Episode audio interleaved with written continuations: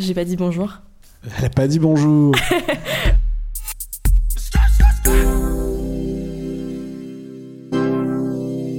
Quand on est une femme euh, attirée par les femmes, donc qu'on soit lesbienne, euh, bi ou pan, c'est c'est un peu un parcours du combattant, une genre de, de chasse au symbole, de chasse au trésor, euh, mais en- un peu claqué. Euh, de trouver tout simplement des objets culturels et plus particulièrement euh, des chansons en fait qui parlent de toi, de ce que tu ressens, de ce que tu vis. Et donc aujourd'hui dans ce cul, on vous parle de trois titres lesbiens. Je suis avec Léo et Flavien aujourd'hui. Salut Emma. Salut Emma, salut tout le monde.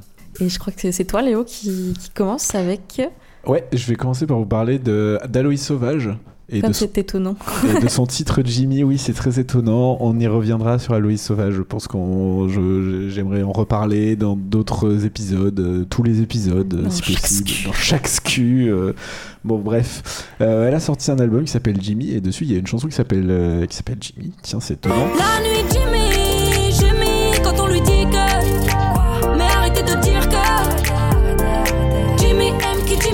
Et euh, ça parle en fait, c'est une histoire d'amour entre deux personnes et euh, pendant tout, euh, tout le début de la chanson, pendant les, elle genre pas en fait la personne qui est amoureuse de cette femme et donc alors peut-être pas tout le monde, mais assez insta- instinctivement vu que on est euh, formaté par la société à imaginer des histoires d'amour hétérosexuelles, on, on pense que c'est un homme, elle parle de virilité, euh, de Toi, ça a ce genre de choses. toi, en tout Euh, cas. ça a extrêmement bien marché, on en reparlera après, mais euh, ça ça, je, sais plus, je pense que je- mon cerveau est vraiment bien, euh, bien formaté euh, comme il faut là.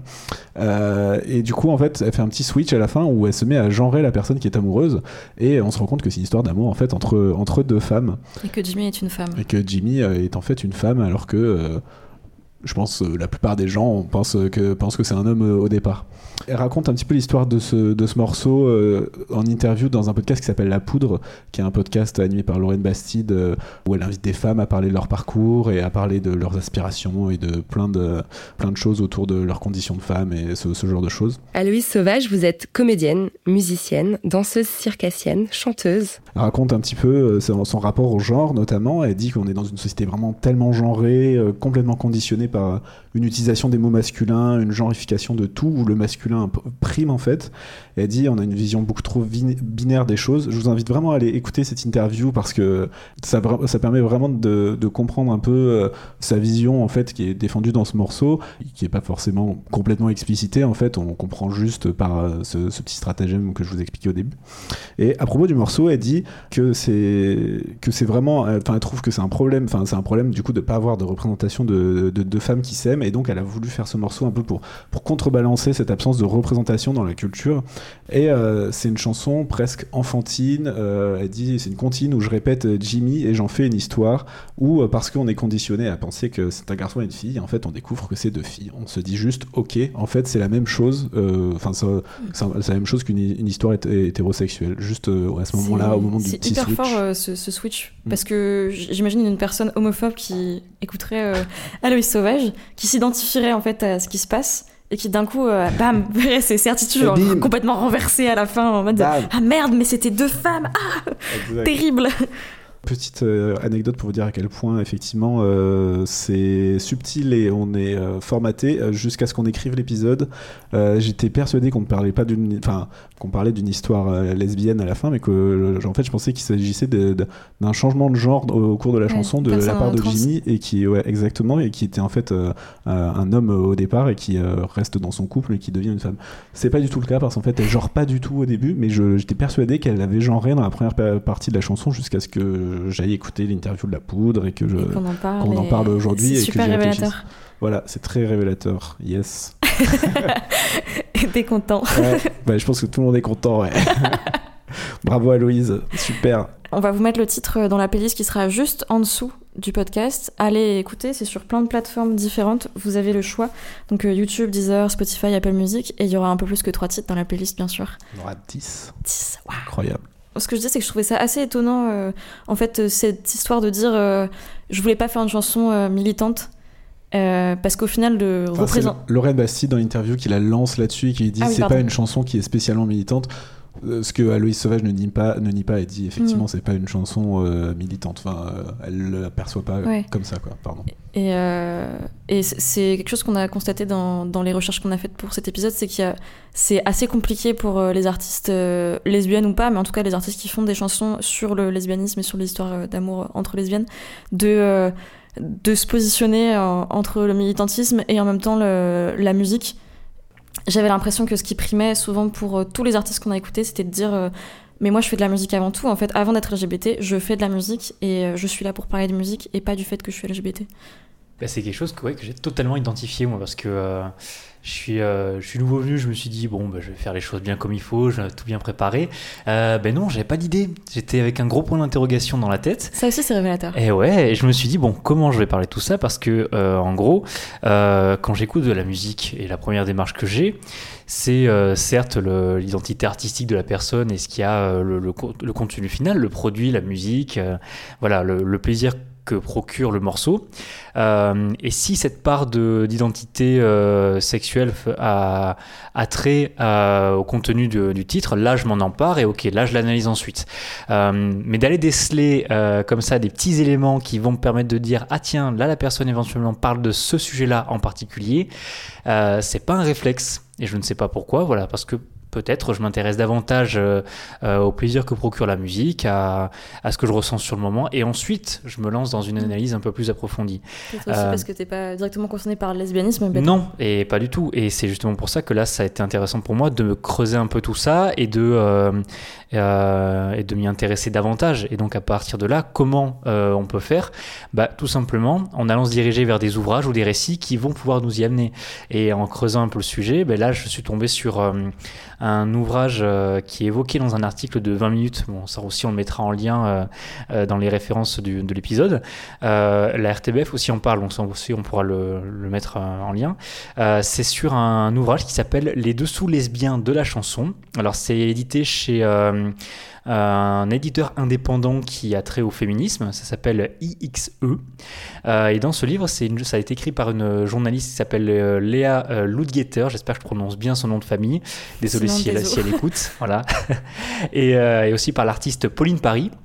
Alors, elles se sont lancées un petit défi. Euh, quel est ce défi? C'est de parler de 40 titres de la chanson française et d'analyser ces 40 titres et euh, de voir en quoi il y aurait des petits sous-entendus, euh, des petites choses qui attrairaient au sujet de l'épisode d'aujourd'hui. Voilà. Donc, de parler de l'homosexualité féminine, de lesbianisme, de, et de voir comment les artistes en parlent aussi et comment elles l'assument ou non.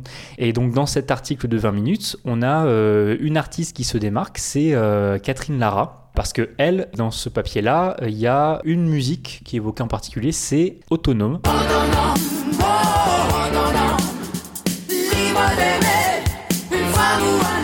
Et dans cette chanson, qu'est-ce qu'elle évoque? Euh, Ça sort en 1983 et elle assume pleinement euh, son homosexualité. Elle revendique le, fait de l'être euh, parce qu'il y avait eu des pour le, contexte, hein, voilà, 1983, il y avait eu des petits indices euh, pour les fans de Catherine Lara à l'époque, dans ses précédents titres, euh, qui évoquaient euh, plus ou moins son identité sexuelle, son attirance pour les autres femmes, pour les femmes. Et, euh, et là, dans ce titre, euh, elle évoque euh, clairement avec des paroles comme libre d'aimer une femme ou un homme, autonome, euh, libre de vivre seul et de n'être à personne. Voilà, il y a d'autres phrases aussi comme longtemps j'ai fermé ma porte à l'irréel. Voilà, ça c'est des choses que Catherine Lara évoque pas mal. Euh, C'est un vrai coming out en fait cette chanson. voilà, totalement. Mais c'est c'est lu comme tel et c'est voilà, elle s'en cache pas aussi. Elle ne le cache pas. Donc voilà, et ce qui est quand même assez courageux à l'époque en 1983. Oui, en 1983, euh, d- euh, d'autant plus que, euh, que en fait, l'homosexualité était, con- était considérée comme une maladie en France jusqu'en euh, 1981. C'est seulement à cette date qu'elle a été retirée du registre des maladies mentales, en fait. Et euh, il a fallu attendre 1990 pour qu'elle soit aussi retirée du, même registre, mais celui de l'OMS, l'Organisation mondiale de la santé. Donc c'était encore un bon gros tabou. Et j'ai voulu me, faire la, même réflexion avec des artistes plus contemporains pour le coup, des années 2010 euh, récemment. euh, et je me suis rappelé de l'artiste Sid Bennett. Voilà. Alors euh, Sid Bennett, pour celles et ceux qui ne la connaissent pas, c'est une chanteuse et DJ. Elle est aussi productrice. Elle a commencé à faire la musique à 14 ans sur son ordinateur dans sa chambre. Elle a collaboré avec des rappeurs à Los Angeles parce qu'elle vient de Los Angeles. Donc elle fait partie de la vague West Coast de hip-hop des années 2010. Elle a notamment collaboré avec Tyler the Creator. Et ensuite rejoint le collectif Haute Future, euh, dans lequel ils sont tous les deux. Et après, elle a rejoint le groupe euh, The Internet. Pendant des années, elle a caché son orientation, parce qu'elle euh, elle est lesbienne, et ça, elle ne l'a pas fait apparaître dans ses musiques ou dans ses projets, elle a décidé de pas le faire, voilà. C'était son choix, elle le voulait. Et en 2011, sort un clip qui s'appelle, un titre de, de The Internet qui s'appelle Cocaïne.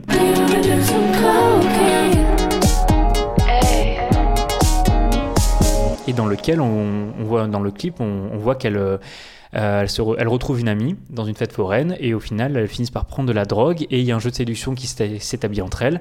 Voilà, donc là c'est pas une manière de l'affirmer par les mots ou par un texte, mais c'est il y a vraiment une image qui est collée dessus le clip. quoi. à travers le clip. Voilà.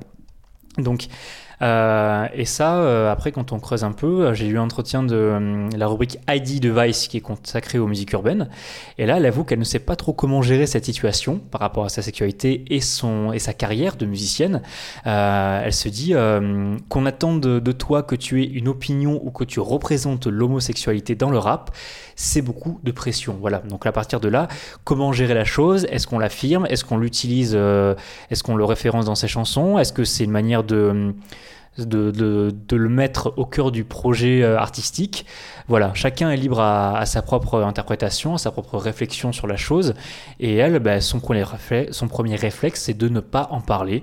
Elle l'éclipse, elle ne cherche pas nécessairement à revenir dessus. Et dans la même interview euh, sur Vice, elle précise que euh, elle assure qu'elle a le, un peu le sentiment d'être regardée comme une artiste et pas juste comme euh, une artiste et pas juste comme une artiste gay. Voilà. Donc ça, ça allie un peu tout, tout ce qu'on a pu évoquer jusqu'à maintenant, c'est de savoir comment tout ça est entrepris par les artistes parce que en tant qu'artiste voilà. queer.